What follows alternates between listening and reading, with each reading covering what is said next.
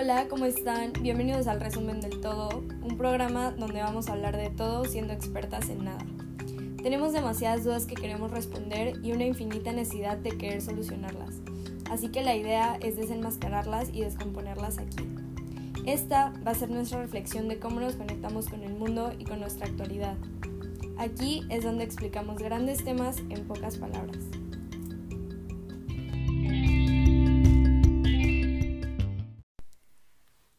Bienvenidos de nuevo al resumen del todo. En este tercer episodio, narrado por servidora Mariel Porcayo, hablaremos sobre las redes sociales. Pero no, no se preocupen, no sobre el tan trillado y famoso tema de las redes sociales en sí. Como todos sabemos, los medios sociales involucran y forman parte de muchos problemas sociales que vivimos hoy día. En el capítulo de hoy le daremos un enfoque más interesante hablando sobre el narcisismo asociado al abuso de las redes sociales y tal vez divagaremos en un poco más de temas. Ok, vamos a empezar definiendo lo que una actitud narcisista es. Si buscamos tal cual la definición en el buscador de Google, encontramos que dice admiración excesiva y exagerada que siente una persona por sí misma, por su aspecto físico, sus dotes o cualidades. Las personas que presentan rasgos de este tipo de personalidad básicamente manifiestan algunas características como un sentimiento de grandiosidad, superioridad, manifestaciones de necesidad de aprobación, falta de empatía e incluso la arrogancia. Dentro del Internet no cabe duda que las redes sociales han puesto enormes beneficios en el ámbito de la actividad humana. Como lo sabemos, pues tenemos inmediatez en el acceso y recepción de información, el incremento de comunicación entre las personas, disponibilidad de muchos conocimientos, la facilitación del comercio, etc. Sin embargo, estas ventajas se vienen acompañadas de un buen número de riesgos, como lo sabemos, pues lo que vemos hoy día, ¿no? Amenazas a la privacidad, mala calidad en buena parte de la información, entre muchas otras cosas más. Estudios recientes han confirmado la creciente necesidad de muchos usuarios de estar permanentemente conectados para interactuar con sus conocidos a través de diferentes plataformas como lo son las que usamos casi de diario, ¿no? Facebook, Instagram, TikTok, Twitter, entre otras. Y esto, literalmente imagínenselo, ha llevado a países tan desarrollados como lo es Estados Unidos a generar campañas como el Día Nacional de la Desconexión, esto con el propósito de intentar concientizar hacia un empleo más sano de las redes sociales, cuyo uso puede derivar en un narcisismo patológico, según un estudio publicado en el año 2012 en la revista Personality and Individual Differences. Los investigadores de esta revista hallaron evidencias significativas de dos elementos socialmente perjudiciales identificables con el narcisismo, que son uno, la incapacidad de reaccionar a la crítica de su imagen y dos, la ansia del protagonismo. Estas dos actitudes resultaron estar más patentes y más notorias en aquellos que tenían más amigos en las redes sociales, que interactuaban más con su cuenta, que subían su foto de perfil y que mm, hacían ajustes con más frecuencia y por lo consecuente reaccionaban más agresivamente a quienes les criticaban en algún comentario o hacían alguna crítica negativa.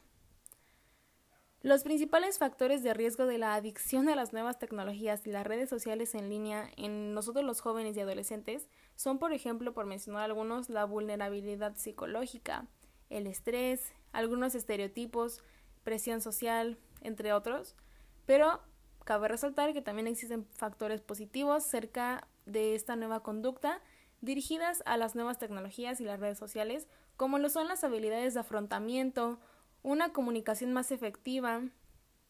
Por ejemplo, ahorita en las clases en línea, pues qué les digo, se nos facilita muchísimo más gracias a estas grandes herramientas. Ahora, aquí va lo interesante. Tal y como su nombre le indica, la adicción a las redes sociales es una relación que está establecida entre nosotros los usuarios y la dependencia que podríamos llegar a desarrollar hacia estas plataformas virtuales que al fin de cuentas tienen como propósito interactuar con otras personas aunque en realidad esto va mucho más allá que eso.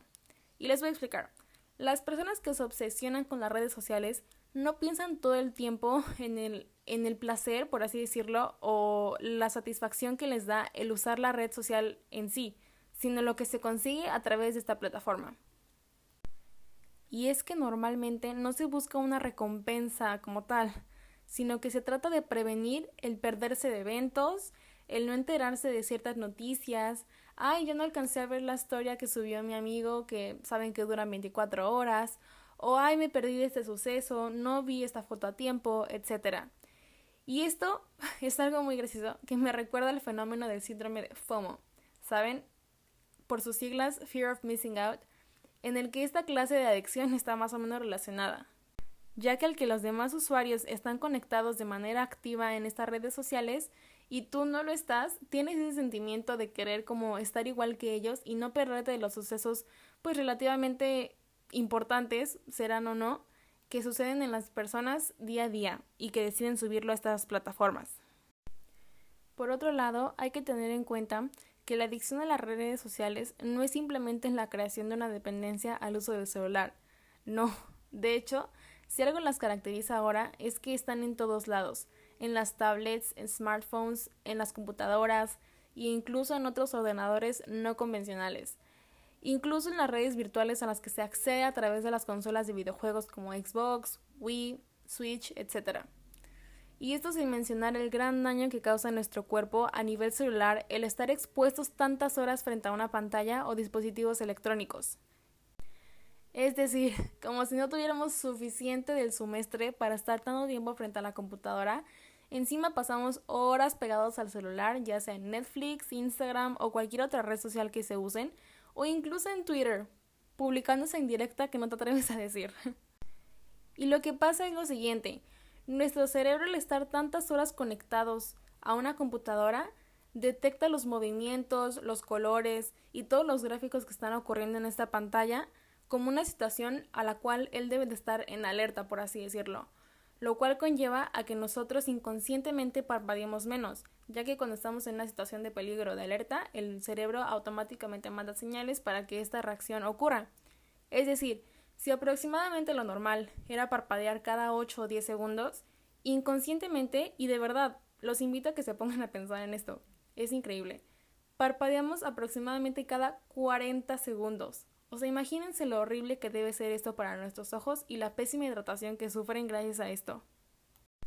En segundo lugar, como ya mencionamos previamente, las redes sociales han ido mucho más allá de estar únicamente en nuestras computadoras o dispositivos cercanos, sino también en las tablets, smartphones, entre muchos otros lugares, a través de los cuales pueden invadirnos periódicamente en nuestras vidas a través de vibraciones y sonidos. Y es que pongámonos a pensar, ¿Cuál es el principal propósito de las redes sociales? O sea, el principal propósito por el cual los creadores em, ganan a través de tus vistas, de, de la mayor cantidad de tiempo que estés ahí. En psicología esto puede ser entendido como un proceso de aprendizaje que lleva a un solo resultado, lo cual es pensar todo el rato en términos de redes sociales y estas nos recuerdan constantemente que están ahí, pues con ayuda de algunos recordatorios, vibraciones, sonidos, etc. Y tenemos que aceptar que el no ser consciente del tiempo que uno pasa en Internet es uno de los grandes problemas de la sociedad actual. Pongámonos a pensar cuándo fue la última vez que entramos a Google o a cualquier red social y entramos únicamente a lo que llevamos de que, ah, voy a responder este mensaje y ya. Realmente no sucede así, o en muy pocos casos. La mayoría de las veces entramos queriendo ver algo y nos embobamos ahí pues con el resto de material y de contenido que hay ahí algunos videos, TikToks. ¿Quién no se ha pasado horas en TikTok? Y es que la verdad todo esto es inconsciente, o sea, realmente no tienes noción de realmente cuál es la cantidad de tiempo que llevas ahí. Actualmente es común pasearse por el mundo virtual y así disfrutando de un buen tiempo de ocio merodeando por Internet. No obstante, con la facilidad existente de acceso a Internet, es realmente difícil trazar la línea de cuántas horas de consumo son las adecuadas para moverse en los medios digitales diariamente. Realmente es una actividad que nos cuesta mucho trabajo, a lo mejor el establecerla no tanto, pero el respetarla y llevarla tal cual al pie de la letra, creo que no muchos podemos lograrlo. El realmente decir, ah, el día de hoy voy a pasar tantas horas en las redes sociales y el resto lo voy a enfocar tantos minutos a hacer ejercicio, tantos minutos a... Incluso te puedes dar momentos para ver una serie o una película favorita, tantos minutos para hacer mi trabajo, que es lo principal, o mi escuela, todo esto. Ahora hablemos de un tema, pues, real.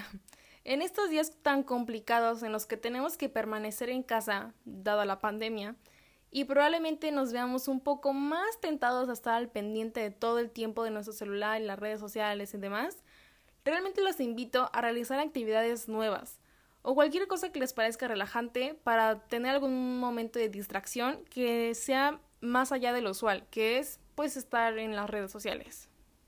Sabemos que la tecnología avanza, sus plataformas, sus entornos evolucionan al mismo tiempo que las integramos a nuestra vida y en muchas ocasiones el ritmo de evolución de la tecnología hace que las integremos en nuestra vida sin tener demasiada conciencia del tema. O sea, realmente nos, pocas veces nos ponemos a pensar en esto. Así que creo que es muy conveniente reflexionar.